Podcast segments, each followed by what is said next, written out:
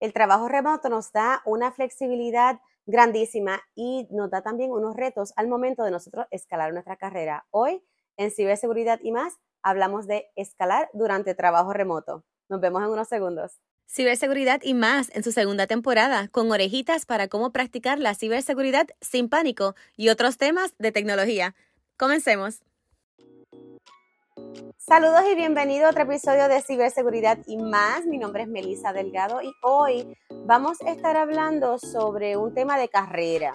Y yo sé que en este podcast sí hablamos de ciberseguridad, también hablamos de otras cosas a nivel de tecnología, pero para mí es bien importante también cuando nosotros estamos interesados en tener una carrera en, en STEAM o una carrera enfocada en la tecnología o inclusive si tú no tienes carreras en la tecnología, pero también tienes un trabajo remoto, se nos a veces, a veces se nos hace difícil cómo escalar, cómo llegar a nuestro próximo, cuál es nuestro next, cuál es nuestro próximo. Y hay personas que me preguntan, mira, Melissa, ¿cómo le hago? Porque usualmente cuando nosotros estamos acostumbrados en estar en posiciones que son presenciales, pues mira, a veces uno va a la cafetería y se topa con una persona de otro, quizás otro, otro grupo u otra organización que está dentro del edificio y entonces empiezas a charlar, a hablar con ellos y descubres quizás unas nuevas posiciones u oportunidades que te llaman la atención.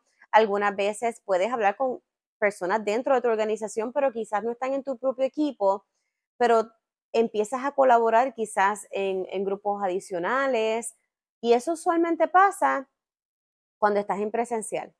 Pero entonces a medida que nos hemos movido a muchos de nosotros a tener un trabajo remoto, se nos hace bien retante saber, ok, pero entonces, ¿cómo me muevo? Porque, pues, cuando yo voy a solicitar, o no me cogen, o no ven mi solicitud, o hago la entrevista, pero no hay nadie que abogue por mí. Entonces, ahí es que empieza lo interesante del asunto, porque hay personas que solamente se dejan llevar por quizás, no sé, que tienen esa educación o muy probablemente solamente tengo estos grados académicos y la realidad del caso es que aunque tú estés en un momento en tu vida en que te han hecho ese acercamiento de trabajo por lo que tú tienes ya en tu perfil, pues no necesariamente lo que te llevó a tener ese trabajo te va a llevar a tener el próximo. Eso es lo que le llaman what got you here will not get you there. Lo que te llevó aquí no te va a llevar allá.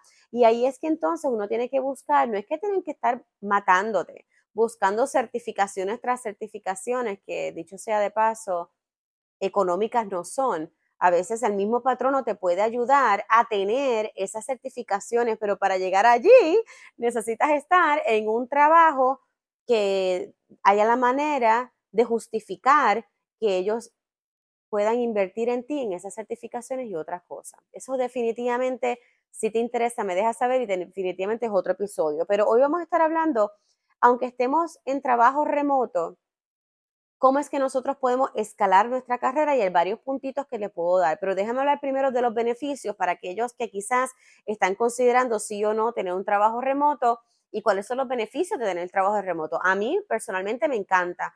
Eh, a, raíz de mi personalidad, mi balance de familia, todo lo demás, a mí el trabajo remoto es lo que, a, lo que yo estaba esperando por muchos, muchos años. Hay otras personas, dependiendo de su gusto, de cómo el gusto de trabajar, quizás interactuar con personas o salir de su núcleo de trabajo, de su casa. Muy probablemente prefiere ir a otro lugar y hay personas que trabajan remoto, pero no desde su casa. Por eso es que, si me escuchaste bien, yo no dije trabajar desde la casa porque las personas tienen una mala connotación cuando le dice working from home o trabajo desde la casa. Y muchas de las veces las personas piensan, ah, como está en su hogar o en su casa, pues puedo llamarlo a cuando quiera. Lo de... Eso no es así. Se requiere una estructura. Así que siempre cambio mi vocabulario a que si yo no estoy trabajando presencial en la compañía o en la oficina, yo le digo a las personas, yo trabajo remoto, porque tanto puede ser desde el hogar, que tengo mi espacio de oficina, como también puede ser algunos de estos, eh, los nuevos espacios ahora compartidos que se utilizan. Así que remoto es la palabra. Pero vamos a hablar de los beneficios para que no se nos vaya el episodio en, en esto. Los beneficios, lo tengo aquí anotado. Si me estás viendo por YouTube, vas a ver que voy a estar mirando mis notitas porque como siempre les digo, no me gusta que se me quede nada. Ok, eh, beneficios. Primero, nos da flexibilidad y balance. en este caso, cuando uno trabaja remoto, especialmente para compañías o organizaciones como la mía, que yo trabajo con personas alrededor del mundo, pues me da esa flexibilidad que si ese día la mayoría de mis reuniones o, cosas que yo tengo que hacer es más adentrada a mi tarde, entonces yo cambio mis responsabilidades por la mañana, puedo si acaso tomar citas médicas o puedo tomar un tiempo para mí. Eh, y esas son las cosas que me ayudan a respirar también. Y entonces cuando ya llegue el momento de las reuniones, otros trabajos y lo demás, lo puedo hacer. También la flexibilidad que me da es que si tengo trabajo que tengo que hacer puntual, sin ninguna interrupción, entonces si yo sé que mis reuniones ya comienzan al mediodía, pues tengo mi mañana para tomarme el tiempo de hacer esos trabajos que no, no debo tener ninguna distracción. Así que eso me da ese balance y esa flexibilidad también que yo puedo jugar un poco con mi tiempo cuando tengo responsabilidades tanto con mi familia o las mías personales. Así que eso es muy bueno. Aparte de que me fuerza a estar organizada y a la estructura. Y de eso vamos a hablar ahorita en los retos. Pero me fuerza a estar organizada, a tener estructura y me lleva a lugares y a interactuar con personas que si yo necesitara estar presencial, nunca hubiese tenido la oportunidad. Y aquí voy a tomar un minutito para explicarte. Yo actualmente soy embajadora y mentora de varias organizaciones sin fines de lucro que promueven la educación a jovencitas o a comunidades no representadas o menos representadas a buscar carreras en STEAM. Por sus siglas en inglés es ciencia, tecnología, ingeniería, artes y matemáticas. Para mí ha sido un gusto y realmente un placer cada vez que una organización se acerca donde mí me dice, mira, puedes hacer una charla, puedes hacer una conferencia, te interesa hacer un taller, podrías servirnos de panel para este grupo de jovencitas o jovencitos, dependiendo de cuál sea su, su audiencia. Eso no me hubiese ocurrido si yo tendría que estar físicamente en esos lugares, porque no tan solamente yo estoy radicada aquí en Puerto Rico, pero no tan solamente yo he podido ayudar aquí dentro a mi comunidad, dentro de Puerto Rico, sino que yo he estado a nivel de Estados Unidos, diferentes comunidades hispanas o de habla hispana o latinos que muy probablemente no hablan español, pero si están interesados en empezar en una carrera en STEAM, también he ayudado a algunas entidades dentro de África, Canadá. O sea, yo nunca he estado en África, yo nunca he estado en Canadá y a Estados Unidos no he tenido que ir a hacer estas presentaciones, así que esto es un poquito de los beneficios de que el trabajar remoto te puede ofrecer. Ahora, los retos. Al momento de nosotros tener nuestro trabajo, lo tienes pero las generaciones de ahora no se van a satisfacer estar prácticamente 10, 20, 15 años en el mismo trabajo o en la misma compañía o en la misma posición. Siempre tienen hambre de más. Y esto lo estamos viendo que cada un año, dos o tres, hay lo que le llaman el turnover, un cambio. Y estas personas lo que hacen es que se, se mueven para nuevos retos, pueden moverse como nosotros le llamamos horizontal de lado a lado, que muy probablemente no incurrieron en un ingreso adicional o en un aumento de sueldo, pero ese movimiento les brinda una experiencia que ellos no tienen.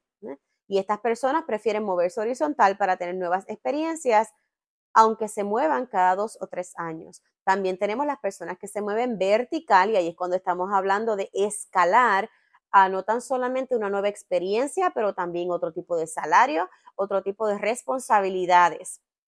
Y aquí es que empieza la cosa interesante cuando hablamos de escalar, especialmente cuando estás en trabajos remotos. Por ejemplo, los retos.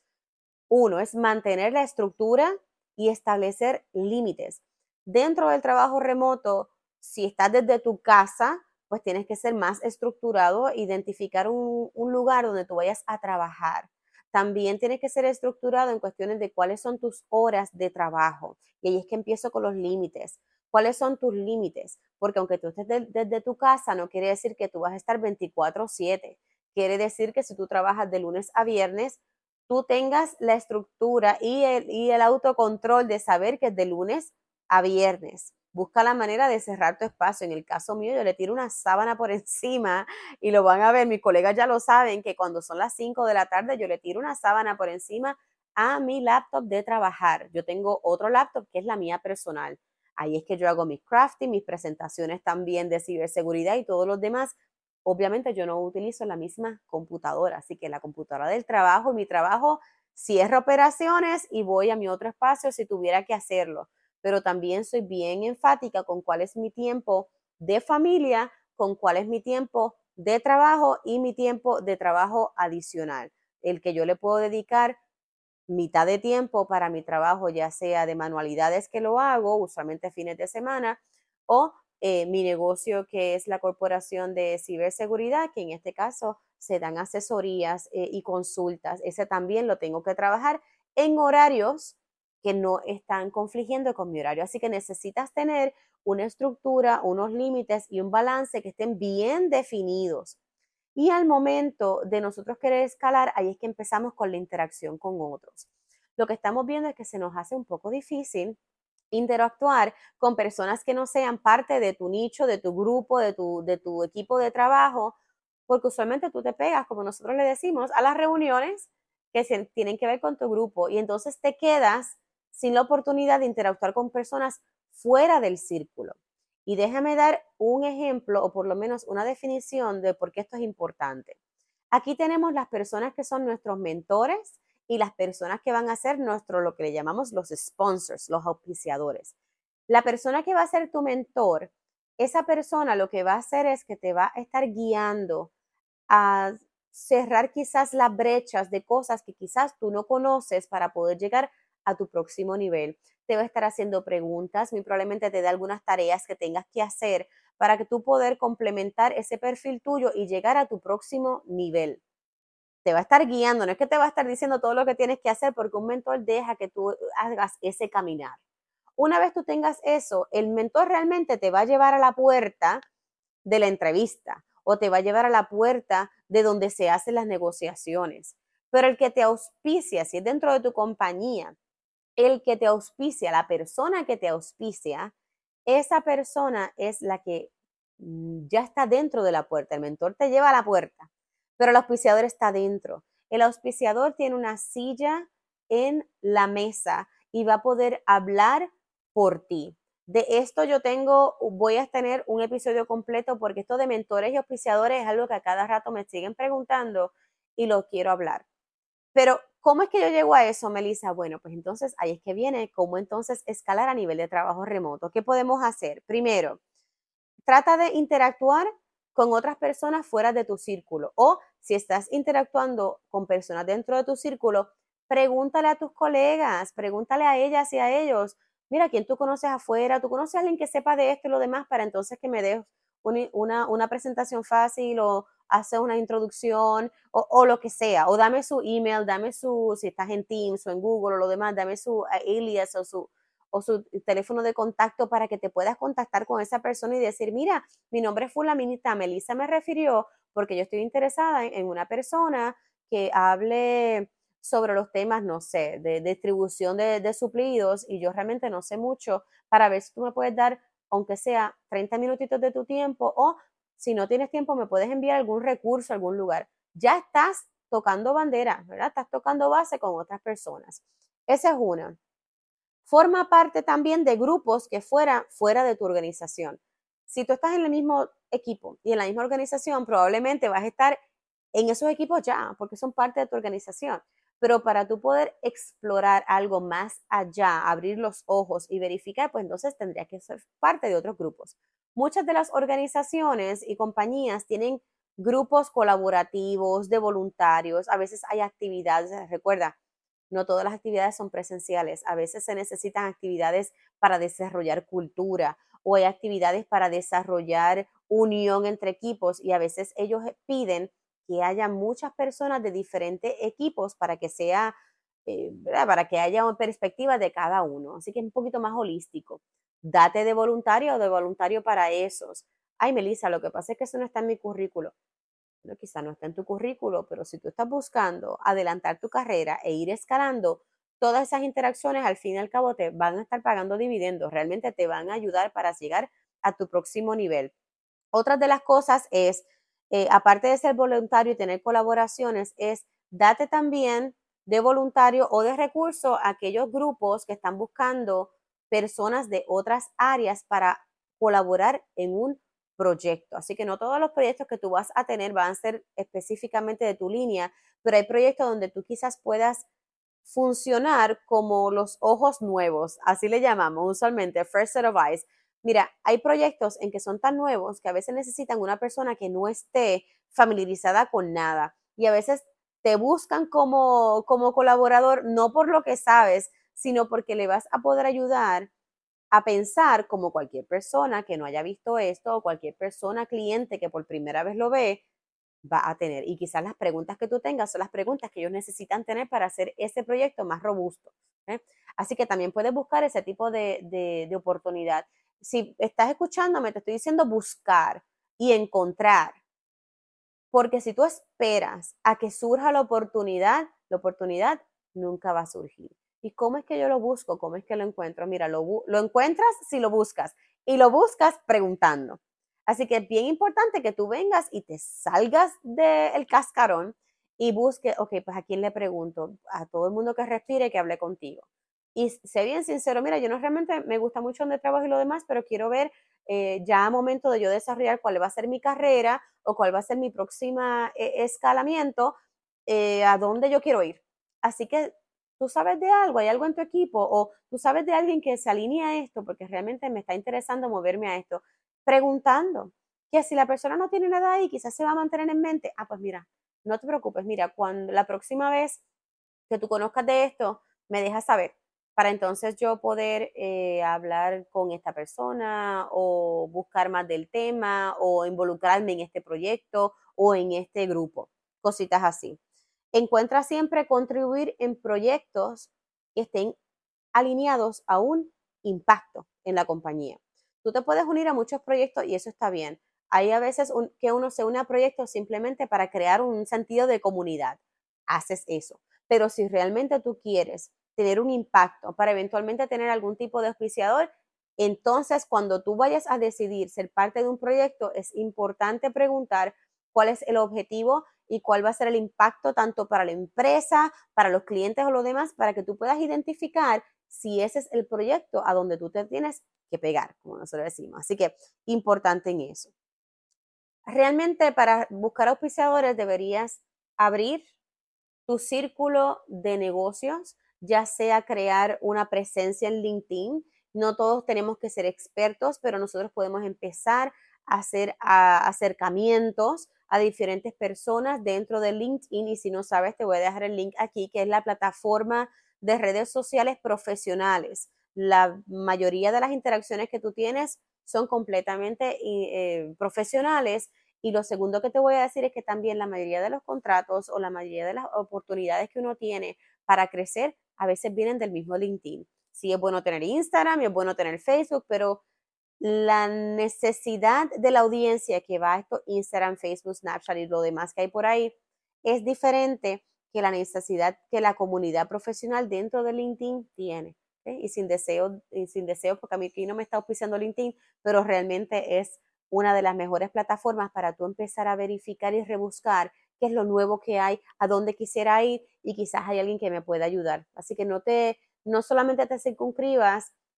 a tu organización, a tu compañía o a tu círculo de amistades. Aquí hay una comunidad que es lo que te da la opción remota y también estar eh, unido al Internet y todas las, las oportunidades que nos dan. Así que que el trabajo remoto no te limite, tanto en tu carrera como también en tus aspiraciones, que te provea todas las oportunidades que buscas y únete siempre a organizaciones sin fines de lucro, uno, para poder ayudar a tu comunidad y poder compartir de lo que ya tú tienes. Y segundo, lo primero siempre es ayudar al prójimo. Y segundo, estas colaboraciones te van a ayudar a tener mayor exposición y también saber qué es lo que hay o muy probablemente qué es lo que tú tienes que realmente las personas valoran, porque muchas veces no sabemos y al momento de escalar nuestra carrera se nos hace difícil decir en qué yo soy bueno, pero si tú pides retroalimentación de tus colegas, de tu jefe, de las personas que han interactuado contigo, te vas a dar cuenta que lo que tú eres y lo que tú has dado es de mucho valor para los demás. Así que que el trabajo remoto no te limite, mucho éxito en encontrar tu próximo Y cualquier cosita que necesites, aquí siempre puedes comunicarte conmigo y a través de este podcast o si me estás viendo por YouTube o por las redes sociales, te puedes comunicar conmigo bajo MA Delgado Consulting y en el podcast bajo ciberseguridad y más. Mi nombre es Melissa Delgado y en este episodio hablamos sobre cómo escalar durante tu trabajo remoto. Hasta la próxima.